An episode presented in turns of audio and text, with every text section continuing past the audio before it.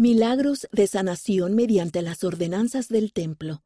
Por Reina I. Aburto, segunda consejera de la Presidencia General de la Sociedad de Socorro. Todos los hijos de Dios que sean responsables de sus decisiones, independientemente del lugar, de la época y las circunstancias en las que vivan o hayan vivido, necesitan recibir la oportunidad de ejercer fe en Jesucristo, de arrepentirse y de aceptar su Evangelio en ambos lados del velo. Cada uno de los hijos de Dios necesita ser sanado espiritualmente, y como sus discípulos hemos sido llamados para que ayudemos a hacer eso posible. Gracias al sacrificio expiatorio del Salvador, las ordenanzas salvadoras del templo nos permiten a nosotros y a nuestros antepasados nacer otra vez, ser cambiados a un estado de rectitud, ser redimidos por Dios y llegar a ser nuevas criaturas. El presidente Russell M. Nelson enseñó, el templo es el objeto de toda actividad, de toda lección y de todo paso de progreso en la Iglesia. Todos nuestros esfuerzos por proclamar el Evangelio, por perfeccionar a los santos y por redimir a los muertos conducen al Santo Templo. Las ordenanzas del templo son absolutamente cruciales. No podemos regresar a la gloria de Dios sin ellas. Cuando los escribas y los fariseos murmuraron contra sus discípulos, Jesucristo les respondió, Los que están sanos no necesitan médico, sino los que están enfermos. No he venido a llamar a justos, sino a pecadores al arrepentimiento. El presidente James E. Faust, segundo consejero de la primera presidencia, declaró, el Señor ha provisto muchas vías por las cuales podemos recibir su influencia sanadora. Él ha restaurado la obra del templo en la tierra, ya que es una parte importante de la obra de salvación, tanto para los vivos como por los muertos. Los templos proporcionan un santuario al que podemos acudir para dejar a un lado muchas de las preocupaciones del mundo. Nuestros templos son lugares de paz y tranquilidad. En esos recintos sagrados, Dios sana a los quebrantados de corazón y venda sus heridas. Al viajar, escuchamos relatos de milagros de sanidad que ocurren en los santos templos de todas partes. Escuchamos de miembros fieles que llegan al templo en autobuses y pasan todo el día y la tarde efectuando ordenanzas de salvación por sus antepasados. Escuchamos de grupos de jovencitas y jovencitos que van cada semana en transporte público después de la escuela para ofrecer a sus antepasados la oportunidad de nacer espiritualmente otra vez. Escuchamos de familias que viajan en bote durante horas para asistir al templo y recibir sus propias ordenanzas de salvación en el templo, a fin de que por medio de la expiación de Jesucristo puedan ser cambiadas a un estado de rectitud. Escuchamos de miembros y familias que encuentran en el día de reposo nombres de sus amados antepasados fallecidos y después llevan esos nombres al templo para dar a esos familiares la oportunidad de ser redimidos por Dios. Escuchamos de niños y niñas de once años que están deseosos de ir al templo y que tienen que pararse en el último escalón de la pila bautismal porque el agua es demasiado profunda para ellos, todo para dar a sus antepasados la oportunidad de llegar a ser nuevas criaturas. Si nos ponemos a pensar en ello, nos damos cuenta de que todos vamos al templo con el fin de ser sanados espiritualmente y de dar a los que están del otro lado del velo la oportunidad de ser sanados también. En lo que respecta a sanación, todos necesitamos al Salvador desesperadamente. Ilustraré esto con relatos de dos de mis antepasados. Sanación para mi abuela y mi papá. Mi abuela Isabel Blanco nació en Potosí, Nicaragua. La recuerdo como una mujer cariñosa, trabajadora y de mucha fe. Cuando yo era niña, Ella sembró en mi tierno corazón la semilla de la fe cada vez que la veía orar a Dios con fervor y me llevaba a misa los domingos para adorar a Jesús. Sin embargo, ella no tuvo una vida fácil. Entre muchas otras cosas que hizo, cuando era joven trabajaba de empleada doméstica para una familia rica. Como era tristemente común, su empleador la embarazó y cuando ya no podía ocultar su embarazo, la despidieron. De ese embarazo nació mi padre Noel, y aunque Potosí era un pueblo pequeño y todos ahí, incluso Noel, sabían quién era su papá, Noel nunca tuvo ningún contacto directo ni ninguna relación con él. Isabel nunca se casó y tuvo otros dos hijos fuera del matrimonio. Después de un tiempo, ella y sus tres hijos se mudaron a Managua, la capital del país, en busca de mejores oportunidades de empleo y educación. En sus últimos años de adolescencia, Noel se volvió adicto al alcohol. Con el tiempo conoció a mi mamá, Delvi, se casó con ella y tuvieron cuatro hijos. Con el paso de los años, el alcoholismo afectó su matrimonio y después de irse a vivir a San Francisco, California, teniendo ya cincuenta y tantos años, se separaron. Lamentablemente, unos años después, él se suicidó. Mi madre y yo nos unimos a la Iglesia de Jesucristo de los Santos de los Últimos Días años antes de que mi papá falleciera. Pocos años después de su muerte, se efectuaron todas las ordenanzas vicarias del templo a favor de él, excepto una, la ordenanza de sellamiento. En ese entonces yo no me atrevía a preguntarle a mi madre si quería sellarse a él, porque sabía lo tensa que había sido la relación entre ellos. Entonces sucedió un milagro.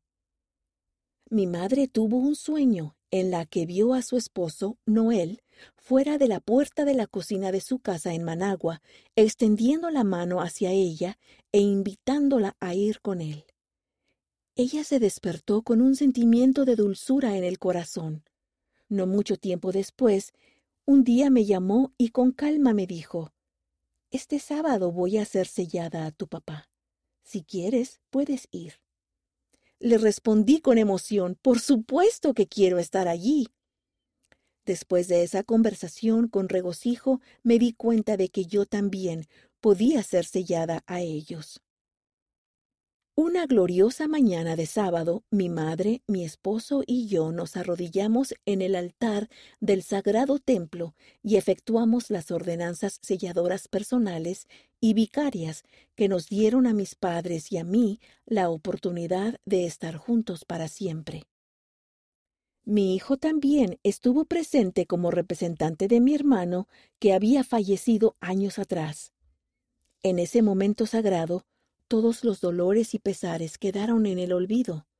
Todos sentimos el reconfortante y sanador bálsamo que nuestro Salvador Jesucristo nos brinda por medio de su expiación en ambos lados del velo. Años después, Tuve un sueño en el que vi a mi papá en lo que parecía un púlpito de uno de nuestros centros de reuniones. Llevaba puestas camisa blanca y corbata y estaba pronunciando un mensaje inspirador. En el sueño percibí que él era un experimentado líder de la Iglesia. No sé exactamente cuál es el significado de ese sueño, pero me brinda la esperanza de que tal vez él haya aceptado el Evangelio de Jesucristo en el mundo de los espíritus. En su momento, también efectuamos la obra del templo por mi abuela Isabel, excepto la ordenanza de sellamiento a un cónyuge, ya que ella no se casó en vida. Pensemos en esto. Una mujer como Isabel, a quien los hombres no trataron con respeto y que tuvo que afrontar tanta tribulación en su vida, puede recibir del otro lado del velo la oportunidad de ejercer el albedrío y hacer un convenio sagrado con Dios mediante una ordenanza vicaria en el templo. Ella, al igual que todos nosotros, necesita aumentar su fe, necesita arrepentirse, necesita amor, necesita santificación. En pocas palabras, necesita sanar. Al mirar atrás, me doy cuenta de que, a pesar de que Noel tuvo una infancia difícil y una adicción nociva, el amor que sentía por sus hijos era más fuerte que sus debilidades. Cuando estaba con nosotros, se manifestaban sus mejores cualidades. Siempre nos trataba bien y no recuerdo ni una sola ocasión en la que haya perdido los estribos cuando se trataba de sus hijos. Gracias a que Dios es misericordioso, Noel también tiene la oportunidad de ejercer fe, de arrepentirse y aceptar a Jesucristo como su Redentor mediante las ordenanzas de salvación efectuadas en el Santo Templo. Noel, al igual que todos nosotros, tiene necesidad de sanar.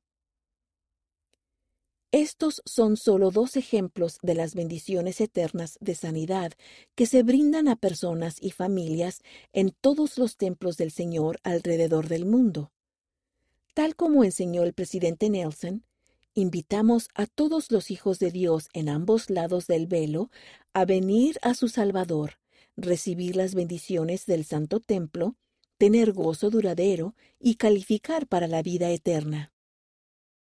Cada vez que pienso en todo lo que tuvo que pasar para que Isabel y Noel recibieran esa dádiva eterna, me doy cuenta de que es un milagro hecho posible por un Padre Celestial y un Salvador amorosos, que nos aman con un amor perfecto, y que nos han llamado a cada uno de nosotros para que ayudemos en la obra y la gloria de Dios.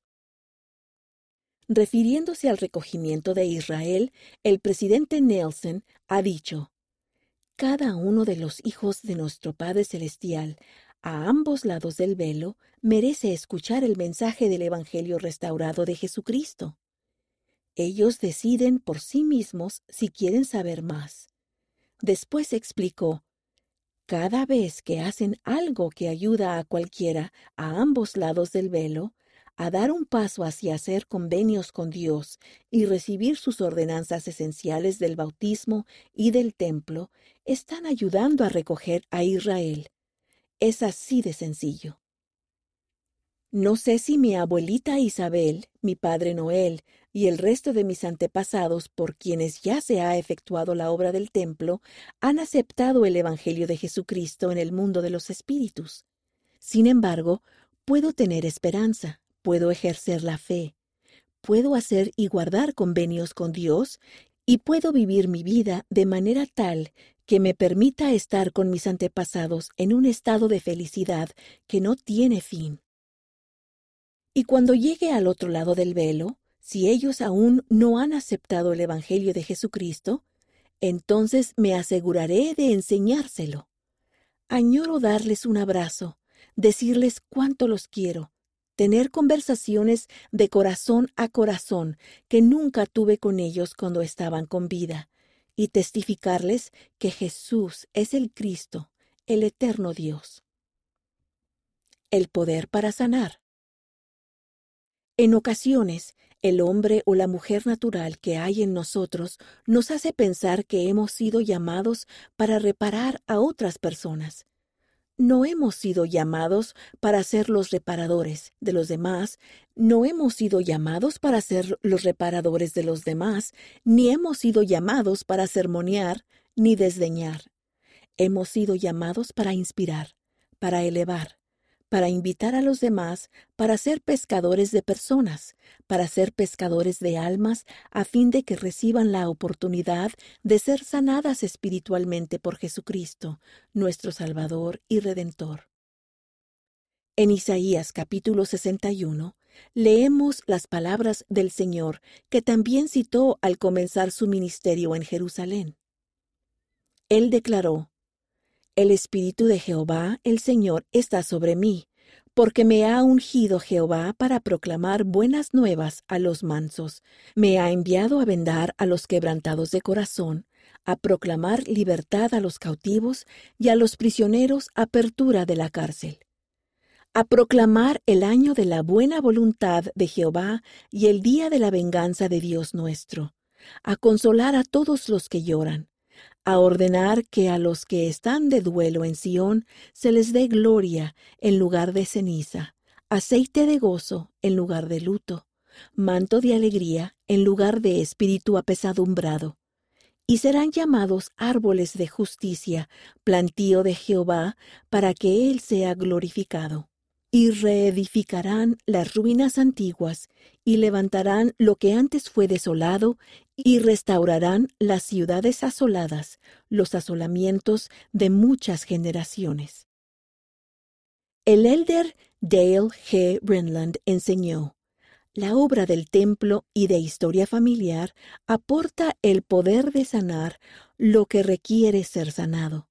Dios, con su capacidad infinita, sella y sana a personas y familias a pesar de las tragedias, pérdidas y adversidades. El presidente Nelson ha enseñado que el verdadero poder para sanar es una dádiva de Dios, y también explicó que la resurrección es el supremo acto de sanidad del Señor. Gracias a él, todo cuerpo será restaurado a su debida y perfecta forma. Gracias a él, ninguna afección carece de esperanzas. Gracias a él, mejores tiempos nos esperan más adelante, tanto en esta vida como en la vida venidera.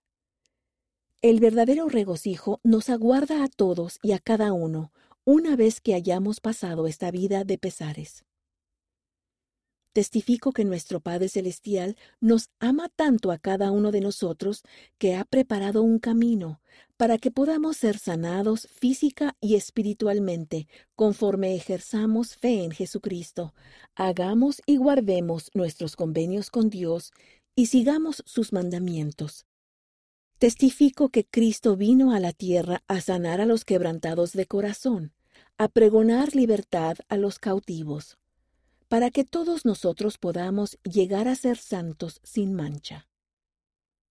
De un discurso dado a presidentes y directoras de las obreras del templo el 17 de octubre de 2019.